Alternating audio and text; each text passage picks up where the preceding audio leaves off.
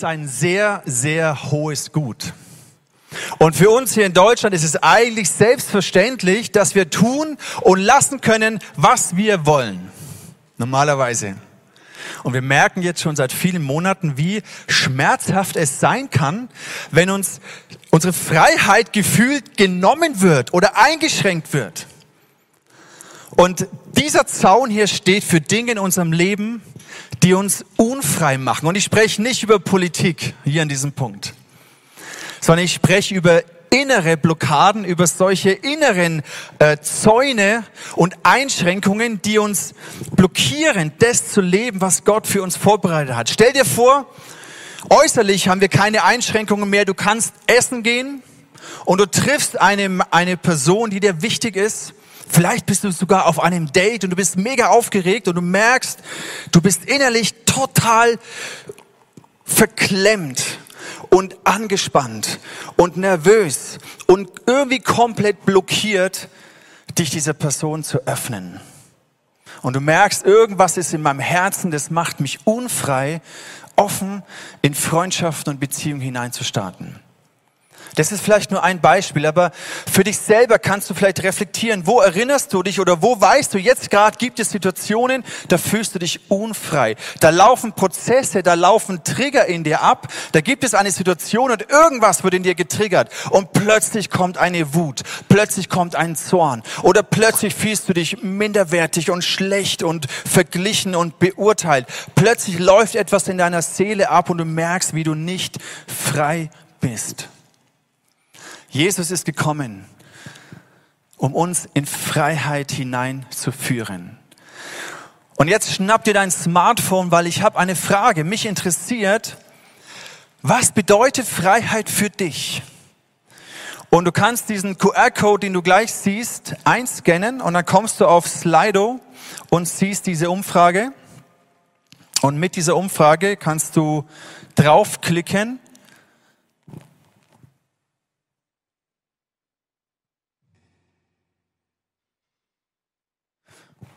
Und dann einfach dir mit einem Wort, einem Gedanken, einer Assoziation hier reinschreiben, was bedeutet für dich Freiheit?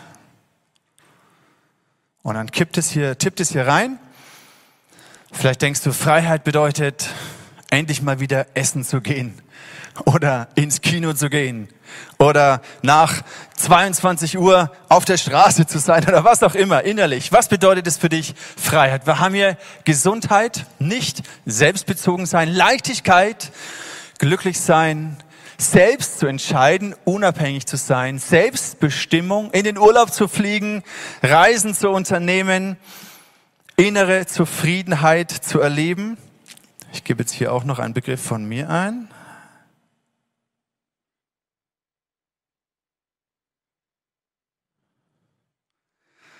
Akzeptiert zu werden. Urlaub ist ganz groß. okay, da ist eine große Sehnsucht nach Urlaub.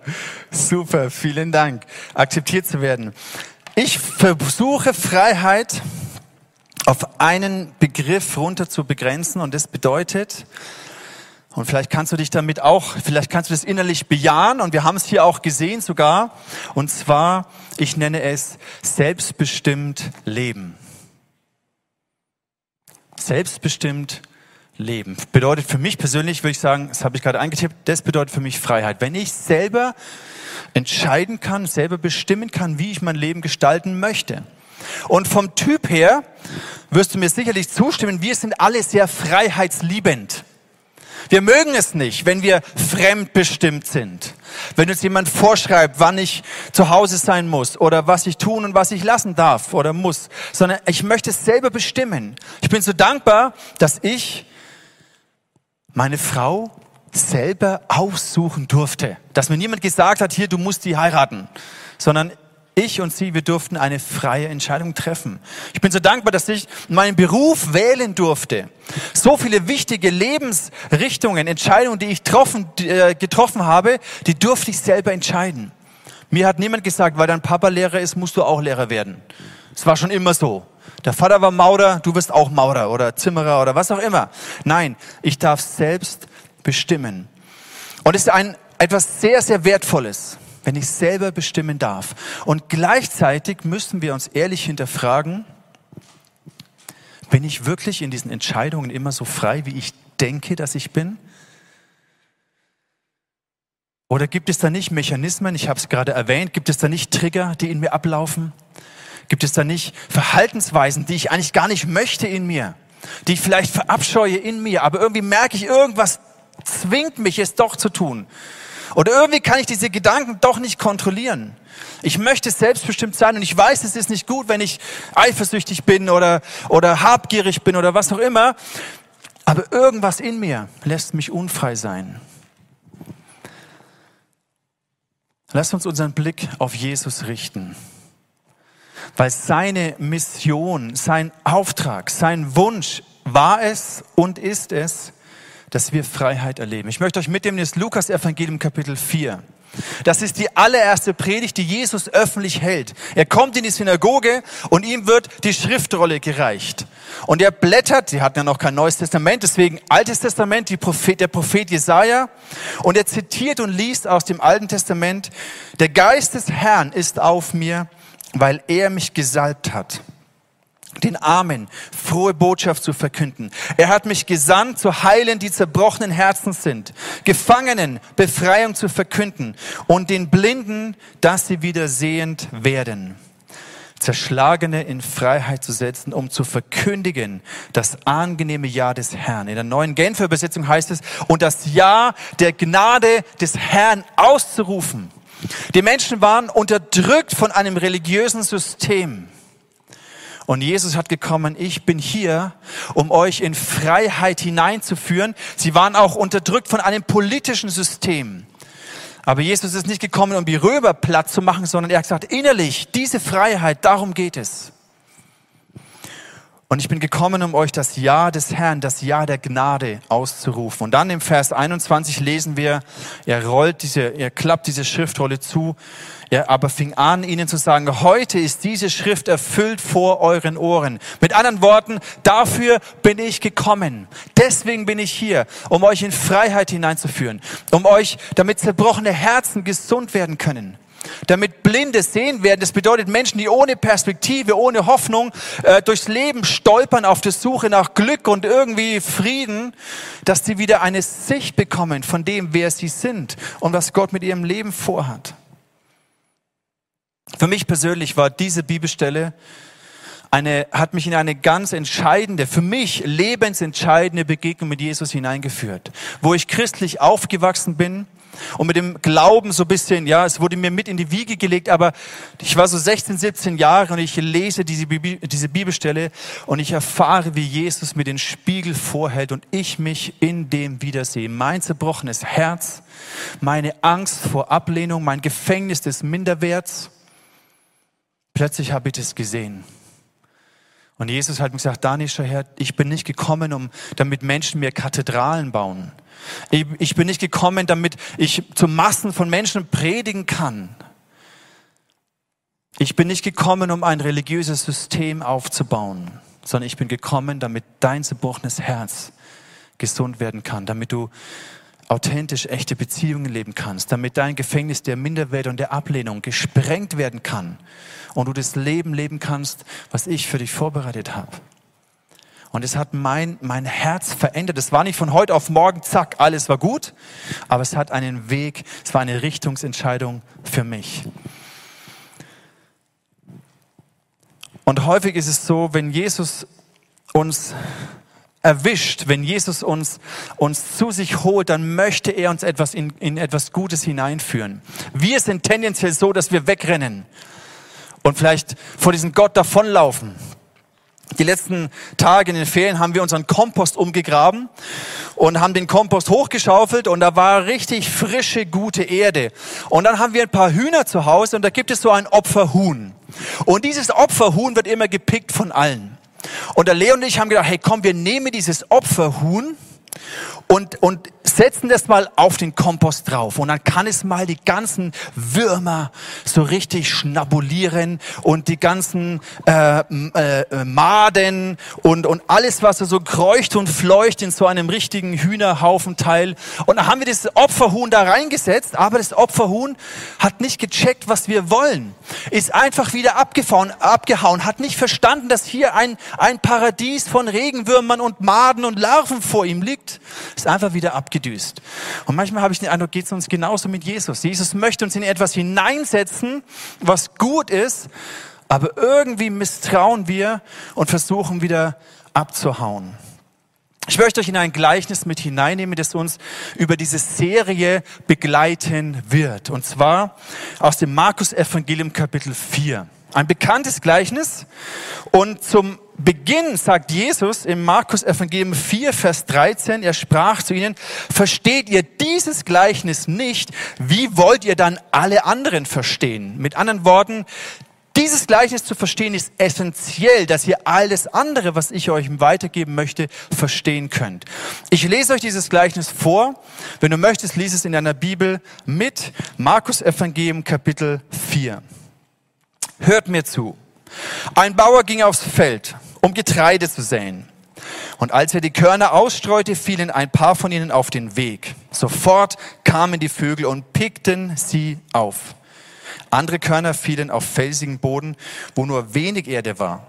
In der dünnen Erdschicht ging die Saat zwar schnell auf, als dann aber die Sonne am Himmel hochstieg, vertrockneten die Pflanzen. Sie hatten keine starken Wurzeln und verdorrten deshalb in der Hitze. Wieder andere Körner fielen ins Dornengestrüpp. Doch dieses hatte die junge Saat bald überwuchert, sodass sie schließlich erstickte. Es konnte kein Getreide wachsen. Die übrigen Körner aber fielen auf fruchtbaren Boden, gingen auf, wuchsen heran und brachten das 30-fache, das 60-fache, ja sogar das 100-fache der Aussaat als Ertrag. Zuerst haben die Jünger mal überhaupt nichts verstanden und dann hat Jesus ihnen das erklärt, weil wenn ihr das nicht versteht, wie sollt ihr dann alle anderen Sachen verstehen, die ich euch weitergebe? Also, wir haben den Bauern und der Bauer sät aus und wir haben hier vier Bödenarten. Und diese Bödenarten stehen für Menschen, die das Wort Gottes aufnehmen. Wir haben hier als erstes einen sehr harten Boden. Das ist so richtig lehmiger, harter Boden. Und Jesus sagt, der Same, der hier in dieses Herz hineinkommt, das Wort Gottes, was gesät wird, also die Same, die gesät wird, ist das Wort Gottes, die Predigt, die Botschaft. Und Menschen sind hier, die haben ein hartes Herz. Und diese Saat kann nicht eindringen. Und der Teufel kommt. Diese Vögel, die die Saat wegpicken, ist ein Bild für den Teufel. Der kommt sofort und sie picken es weg und es kann nichts wachsen. Die zweite Herzensart, Menschenart, unsere Herzen sind ein, ein Boden, der sehr felsig und steinig ist. Das heißt, die Frucht geht auf, aber weil es so felsig ist, sind es keine tiefen Wurzeln. Und Jesus sagt, wenn dann Stürme kommen, wenn Anfechtungen kommen, wenn Verfolgung kommt, wenn Glaube etwas kostet, dann hat diese Frucht keine Wurzeln. Und sie werden umgerissen, weil sie keine starken Wurzeln haben. Es hat keinen Bestand. Der dritte Herzensboden. Die Frucht geht auf, aber es sind Dornen. Und Jesus sagt, diese Dornen stehen für Sorgen, für die Gier nach Reichtum, nach den Dingen dieser Welt. Eine andere Interpretation steht auch Dornen. Das Dornen stehen in der Bibel immer für destruktive, dämonische Bindungen und Kräfte, die in unser Leben Einfluss haben. Und weil diese junge Pflanze umhüllt ist und überwuchert ist von Dornen, erstickt die Frucht. Und dann gibt es hier den guten Boden den guten Herzensboden. Der Same, die Botschaft wird gesät, sie dringt ein, sie wächst und sie bringt Frucht. Interessant ist, dass Jesus das nicht anklagend erzählt. So, hey, ihr Vollpfosten, ja, warum, warum macht ihr euch Sorgen? Oder jetzt macht doch mal hier tiefe Wurzeln, sondern er bringt es relativ nüchtern. Und für uns bedeutet es, also ich zum Beispiel als Prediger müsste mir überlegen, hey, eigentlich, wenn man das jetzt mal wortwörtlich nimmt, bedeutet es, ein Viertel der Menschen, zu denen ich predige, da prallt es total ab. Ich sag dir vielleicht, Gott liebt dich. Die Gnade Gottes rettet dich. Aber irgendwas hat dich hart gemacht in deinem Leben und du kannst es gar nicht annehmen. Und sofort kommen Zweifel und Gedanken und der Teufel pickt es weg. Und wir werden die nächsten Wochen uns diese einzelnen Situationen anschauen. Wodurch werden unsere Herzen hart und verbittert, sodass die Liebe Gottes gar nicht eindringen kann? Wo haben wir Schutzmauern durch emotionale Verletzungen und Erfahrungen? Wo haben wir Schutzmauern aufgebaut, dass die Liebe Gottes uns gar nicht erreichen kann? Mein Herz war so ein hartes Herz. Und ich werde euch davon erzählen die nächsten Wochen. Dann werden wir uns das anschauen, weil ich glaube, es gibt Menschen hier, die sagen, ja, super, ich glaube, alles toll, Glaube ist gut, Gott segnet mich. Aber dann kommt der Punkt, wo Glaube dich etwas kostet. Und wo es entscheidend ist, worin bin ich gewurzelt? Kenne ich meinen Gott? Kenne ich meinen Jesus? Habe ich eine tiefe Herzensnähe und Vertrautheit zu ihm? Und darüber werden wir sprechen die nächsten Wochen. Oder diese Dornen stehen eben für Sorgen oder auch für dämonische destruktive Bindungen. Auch darüber werden wir reden. Okay, wie können wir frei werden davon? Weil mein Wunsch und der Wunsch von Jesus ist, dass unser Herzensboden so gesund ist wie dieser vierte Boden hier. Das Wort Gottes, das Wort der Gnade, der Gerechtigkeit durch Jesus, des Segens von Gott, all das Gute, dass es Frucht bringt in unserem Leben. Im Johannes 11 sagt Jesus, äh, Entschuldigung, im Johannes 10 sagt Jesus, ich bin gekommen, um ihnen Leben zu bringen. Leben in ganzer Fülle. Und es bedeutet Frucht, die entsteht 30-fach, 60-fach, 100-fach. Gott möchte, dass unser Herzensboden gesund sein kann. Und auch wenn du schon länger mit Gott unterwegs bist, heißt es nicht, dass da Herzenshärte in dir sein kann. Das heißt noch lange nicht, auch wenn du 20 Jahre Christ bist, dass deine Wurzeln tief gehen und unter Verfolgung und Bedrängung du wirklich standhaft bist in deinem Glauben. Das heißt nicht, dass du nicht mit Dornen, mit, mit Sorgen, mit, mit Gier, mit, mit den Dingen dieser Welt, mit destruktiven, dämonischen Belastungen zu kämpfen hast, egal wie lange du Christ bist. Ich möchte dich einladen, die nächsten Wochen mitzukommen auf diesem Weg und zu beten, Jesus, zeig mir, wo ist mein Herz verhärtet? Wo bin ich verbittert? Wo geht die Wahrheit nicht rein? Wo, wo, wo prallt sie an mir ab? Wo bin ich nicht verwurzelt in deiner Liebe, in deiner Annahme, in deiner Identität, die du mir gegeben hast als Sohn, als Tochter Gottes? Wo bin ich so erstickt mit Sorgen dieser Welt? Ich lade dich ein, die nächsten Wochen mitzukommen. Weil ich wünsche mir, dass unser Herzen, dass dein Herz, dass mein Herz frei wird. Freiheit ist ein Prozess. Es ist nicht ein einmaliges Event, ein einmaliges Gebet, nicht ein, okay, jetzt habe ich es verstanden, jetzt habe ich einmal eine Sünde bekannt und zack, plötzlich ist mein Leben nur noch frei und wunderbar, sondern es ist ein andauernder Prozess. Und ich lade dich ein, dass du dann im Lebensstil zu machen. Jesus verspricht uns im Johannesevangelium Kapitel 8, Vers 32. Er sagte zu den Juden, die an ihn glaubten, also nicht zu den Kritikern und den Skeptikern, sondern er sagt zu denen, die an ihn glaubten, wenn ihr an meinen Worten festhaltet und das tut, was ich euch gesagt habe, dann seid ihr wirklich meine Jünger. Ihr werdet die Wahrheit erkennen und die Wahrheit wird euch frei machen. Die Wahrheit wird euch befreien. Das ist für mich eine ganz zentrale Stelle. Es geht darum, dass Jesus sagt, haltet mein Wort fest, lasst es euch nicht rauben und dann tut, was ich euch gesagt habe. Und dann werdet ihr etwas erkennen, was euch in Freiheit hineinführt. Dieses Wort, was hier steht, im griechischen Ginosko, Ihr habt ja dieses Bible Hub, könnt ihr auch selber nachschauen, biblehub.com.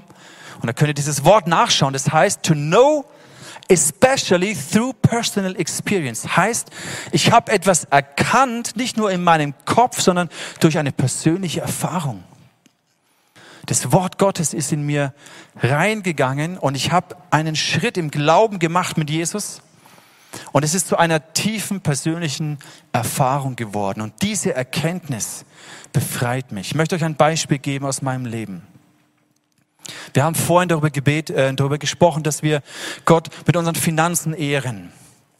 Dass wir erkennen, dass Gott mein Versorger ist.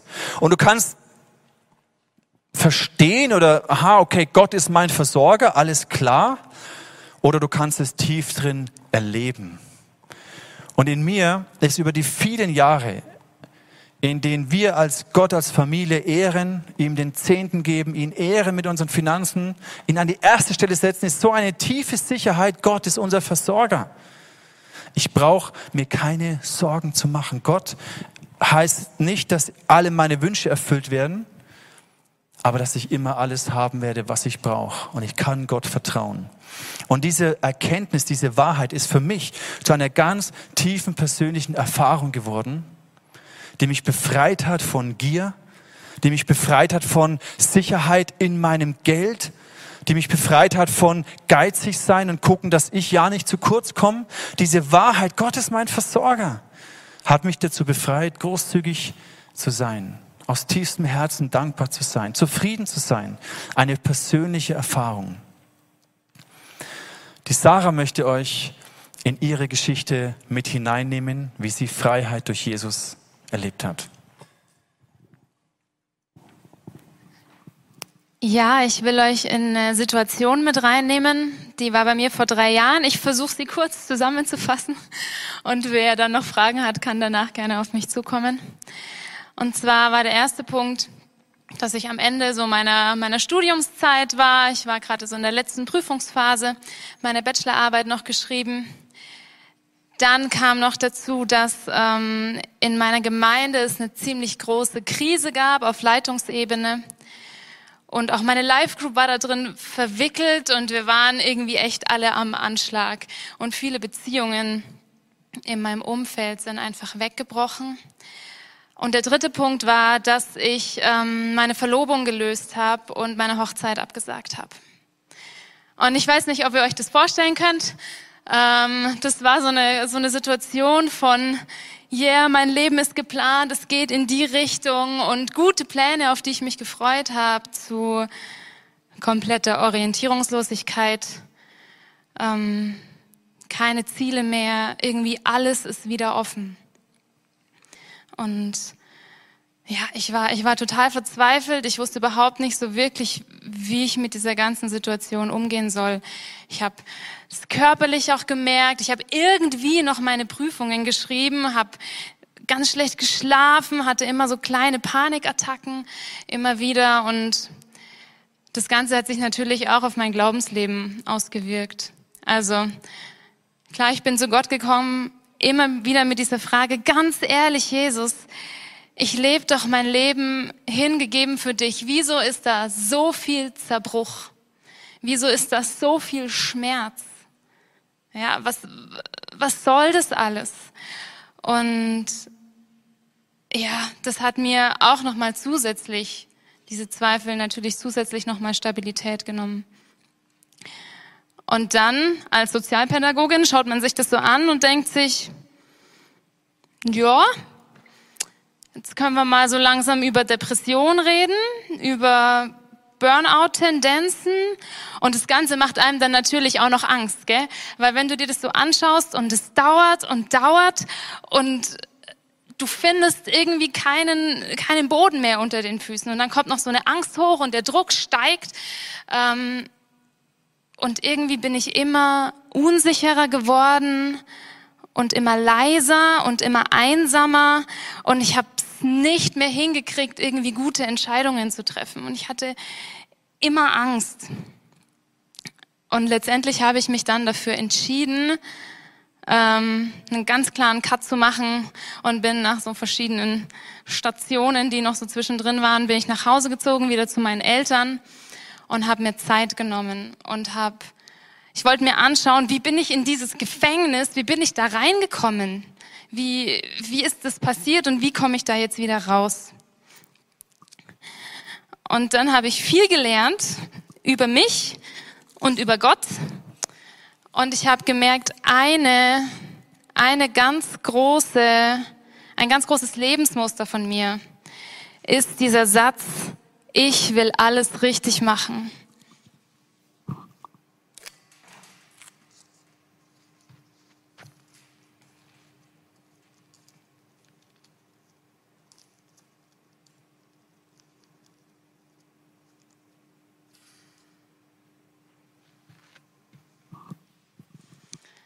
Ich will alles richtig machen. Und wenn es dann so ist, also du bist in so einer Situation, zum Beispiel bleibe ich in dieser Beziehung oder nehme ich diesen Job an.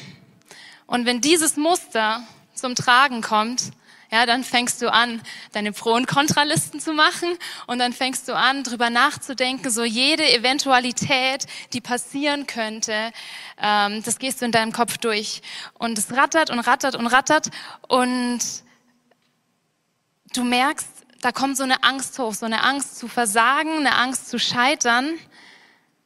Und du kannst keine Entscheidung treffen.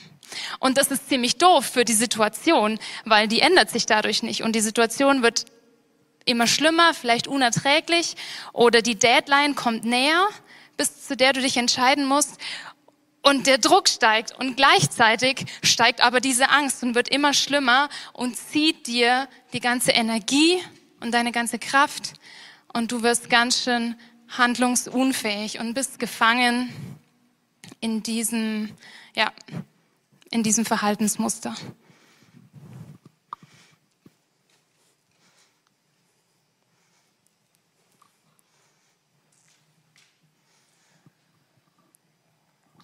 Vielen Dank, Sarah, dass du uns so ehrlich Anteil gegeben hast an deinem Weg.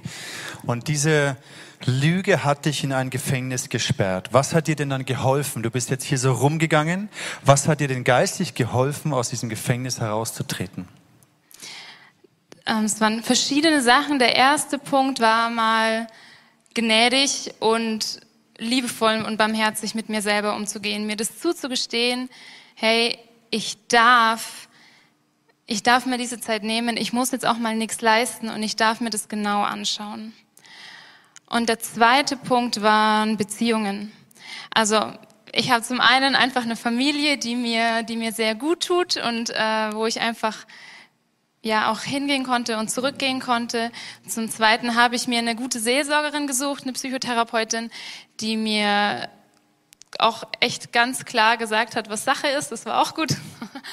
Und zum Dritten waren es einfach Freundinnen, die mit mir durch diese Zeit gegangen sind und sich sehr investiert haben in mich. Also ich habe eine Freundin gehabt, ich meine, man ist ja so verwirrt, gell? wenn man dann so drin steht, dann weiß man nicht mehr, was die Wahrheit ist. Du weißt es einfach nicht mehr. Und die Heidi, die hat jede Woche, jeden Dienstag um halb sieben Uhr morgens äh, mich angerufen und wir haben zusammen gebetet und wir haben uns diese Lügen angeschaut. Es waren nicht nur eine, sondern es waren mehrere. Und sie hat mir ganz klar gesagt, was steht da in der Bibel. Weil die Bibel, die kannst du nicht wegdiskutieren. Ja, die, die ist einfach da und die hat mir diese Wahrheiten immer wieder zugesprochen. Und ich hatte dann so eine Liste zu jeder Lüge, meine Wahrheit. Und die habe ich durchproklamiert, jeden Tag, manchmal öfters. Und irgendwann habe ich diese Wahrheiten auch wieder geglaubt. Aber es hat gedauert. Und als ich sie dann wieder geglaubt habe, da habe ich dann angefangen auch zu üben. Also da habe ich angefangen, äh, dann wieder kleine Schritte zu gehen, kleine Entscheidungen zu treffen, weißt du. Mich für einen Job entschieden, ähm, mich entschieden wieder auszuziehen, mich entschieden für Mitbewohner und immer mehr ist es so ein Schritt wieder, ja, verschiedene Schritte wieder mehr in die Freiheit geworden. Und jetzt bist du in dieser Zeit eng mit Jesus gelaufen. Obwohl du deine Zweifel hattest, deine Fragen hattest, aber du bist eng mit Jesus gelaufen. Und was hast du in dieser Zeit über Gott gelernt? Und wie hat es dein Herz gefestigt in dieser Beziehung, in diesem Glauben?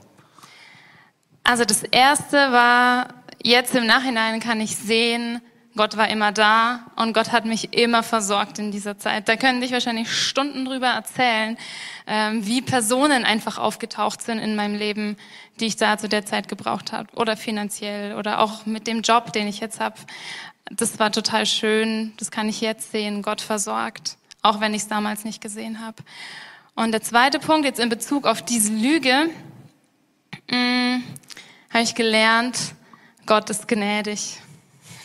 Und ich habe das voll gebraucht, glaube ich, zu lernen, weil ich bin ja so ein kleiner, kleiner, perfekter Christ, gell? Und irgendwie habe ich in diesem Moment, in dieser Situation damals halt zum ersten Mal richtig was an die Wand gefahren, gell? Also zum ersten Mal habe ich auch jemanden so krass verletzt.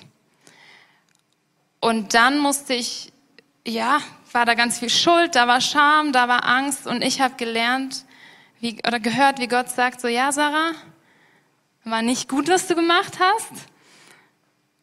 Ist klar. Aber genau dafür, genau dafür bin ich ans Kreuz gegangen. Und jetzt steh wieder auf und jetzt geh weiter. Und das war so, so schön und so befreiend zu erfahren. Wow. Freiheit ist ein Prozess, ein Weg, den Jesus mit dir gehen möchte. Ich habe eine Geschichte Sarah hat eine Geschichte, du hast eine Geschichte. Jesus kennt deine Geschichte. Und er hat die Lösung. Ich möchte dich in fünf Gedanken mitnehmen, wie du selbst deine Schritte in Freiheit gehen kannst. Und das werden wir die nächsten Wochen auch immer wieder wiederholen, dass es für dich, dass es so einprägsam wird in dein Herz. Das erste, erkenne,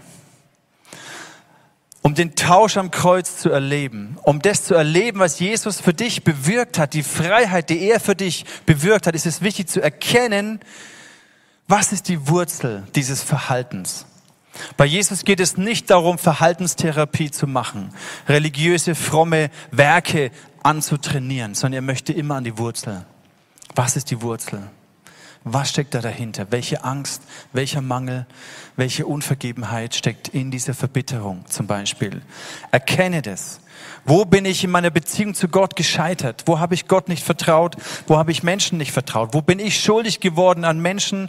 Wo sind Menschen an mir schuldig geworden? Erkenne. Und dann bekenne es.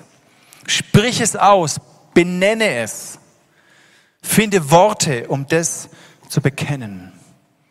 Die Bibel sagt, wenn wir unsere Schuld bekennen, ist Gott treu und gerecht und reinigt uns von aller Ungerechtigkeit. Und dann, wenn du es bekannt hast, am besten vor einer Vertrauensperson, und diese Vertrauensperson dir Vergebung im Namen Gottes zugesprochen hat, dann hast du die Autorität, dich zu lösen von alten Mustern, alten Bindungen, Verhaltensweisen, Gedanken, Emotionen, dass du das wie durchtrennen kannst und sagen kannst, ich löse mich davon, es gehört nicht mehr zu mir. Und dann ist wichtig, auch das zu benennen. Wenn da zum Beispiel negative innere Schwüre sind. Auch darüber werden wir die nächsten Wochen sprechen, wie so innere Festlegungen, wie so Dornen sind, die dich ersticken. Innere Schwüre, dich davon zu lösen. Die Lügen zu entlarven und zu sagen, ja, das hat mich geprägt, ich muss alles richtig machen, aber jetzt darf ich Fehler machen. Ich darf Fehler machen und ich bin trotzdem noch geliebt, ich bin trotzdem noch angenommen. Als ein Beispiel. Löse dich vom Alten und dann empfange das Neue. Nimm die Wahrheit Gottes an, die er dir in diesem Moment zuspricht. Fülle dich mit der Zusage, mit der Wahrheit, mit der Liebe Gottes und dann letztendlich handle anders. Und du wirst merken, das ist ein Prozess.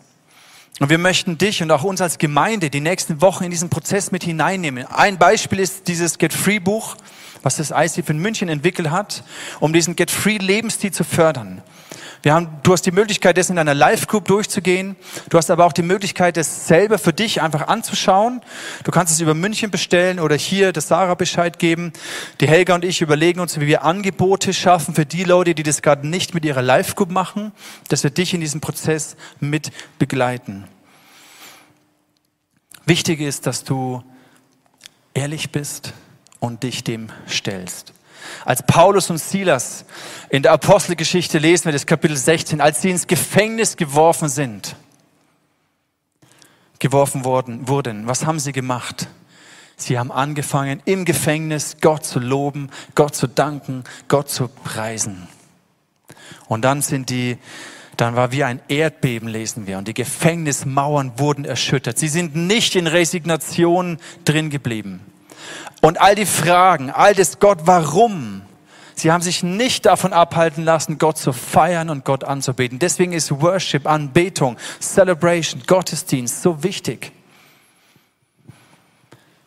Sie haben Gott angebetet und auf Freiheit erlebt. Sie haben weggeschaut von ihrem Gefängnis und auf Gott hingeschaut. Und in dem hat Gott sie einen Weg in die Freiheit hineingeführt. Wir möchten uns jetzt einen Moment nehmen, wo wir innehalten, wo wir beten. Und ich lade dich ein für dich. Vielleicht sind dir schon ganz viele Streben bewusst, ganz viele Lügen, die in deinem Leben sich eingeprägt haben. Jede Lüge ist so eine Strebe, jede Verletzung, jede Unvergebenheit, jede Verbitterung hat dich in so ein Gefängnis hineingesperrt. Und vielleicht weißt du jetzt eh schon ganz viel. Vielleicht aber auch ist es dir nicht so bewusst. Dann lade ich dich ein, Jesus zu bitten, Heiliger Geist, zeig mir die nächsten Wochen, wo brauche ich Freiheit?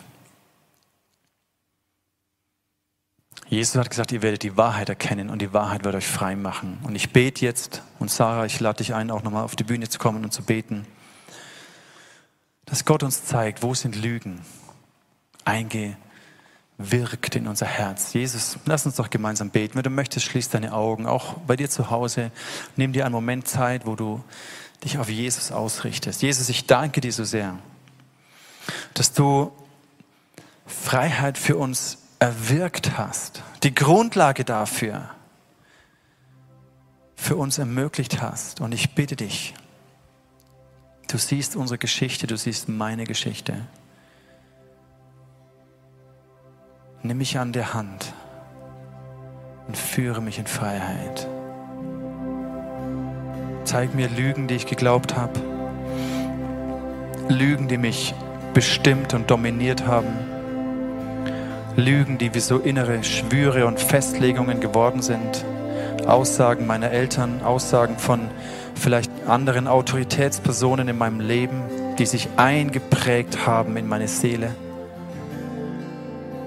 Zeig mir Schutzmauern, die ich aufgebaut habe, um mich vor Ablehnung zu schützen.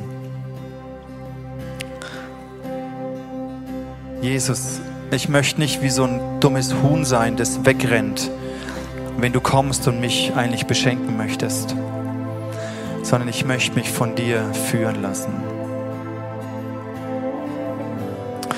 Ich möchte jetzt ein prophetisches Zeichen machen für dich hier, für dich zu Hause. Und zwar, ich nehme einen Bolzenschneider und ich beginne einzelne Streben hier rauszuschneiden. Als ein Zeichen dafür, was Gott in deinem Leben tun möchte.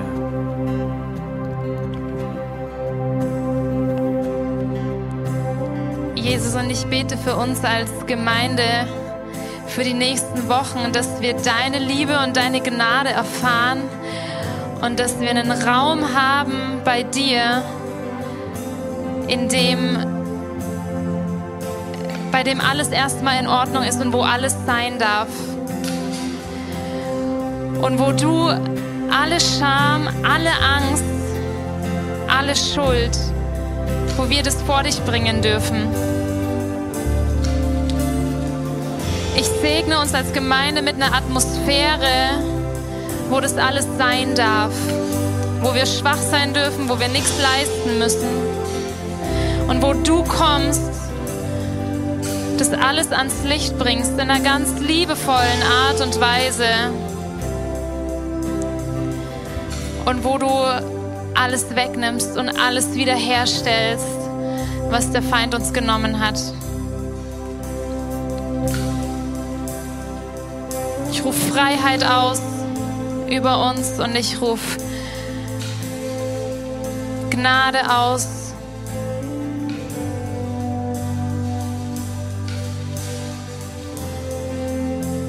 Und ich danke dir, dass du dich so krass freust, wenn wir mit dem allen zu dir kommen, wenn wir ehrlich werden.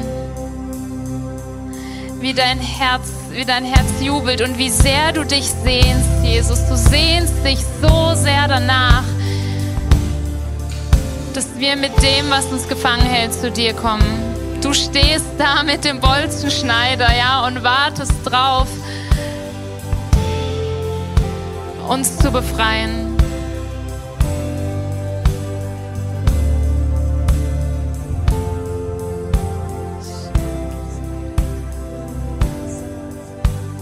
Jesus, ich danke dir, dass es keine Verdammnis gibt. Und dass du nicht voller Anklage zu diesen Menschen geredet hast und ihnen ihren Herzboden gezeigt hast, sondern voller Gnade, voller Liebe. Danke, dass bei dir keine Verdammnis ist, sondern nur Liebe. Danke, dass du gekommen bist, um zerbrochene Herzen zu heilen, um Gefangene in Freiheit zu führen und blinde Sehen zu machen. Und so bitte ich dich, nimm uns an die Hand. Öffne die Augen unseres Herzens, dass wir sehen, zu welcher Hoffnung wir berufen sind. Dass unsere Herzen heil werden von Verletzungen, von Gefängnissen, von Prägungen, von inneren Schwüren und dämonischen Belastungen. Ich spreche Freiheit aus. Nimm uns an die Hand, Jesus, und führe uns hinein in diese Freiheit. Und wenn du möchtest, sprich es für dich ganz persönlich in deinem Herzen. Jesus, nimm mich an die Hand und führe mich in Freiheit. Öffne die Augen meines Herzens. Lass mich sehen, wer ich bin und wer du bist und wie du mich, welche Hoffnung du mir gegeben hast. Sprich es in deinem Herzen mit. Heile mein zerbrochenes Herz, Jesus. Rette mich raus aus Verbitterung, aus Unvergebenheit. Du siehst die Härte meines Herzens. Rette mich raus. Verändere mein Herz. Schenk mir ein neues Herz.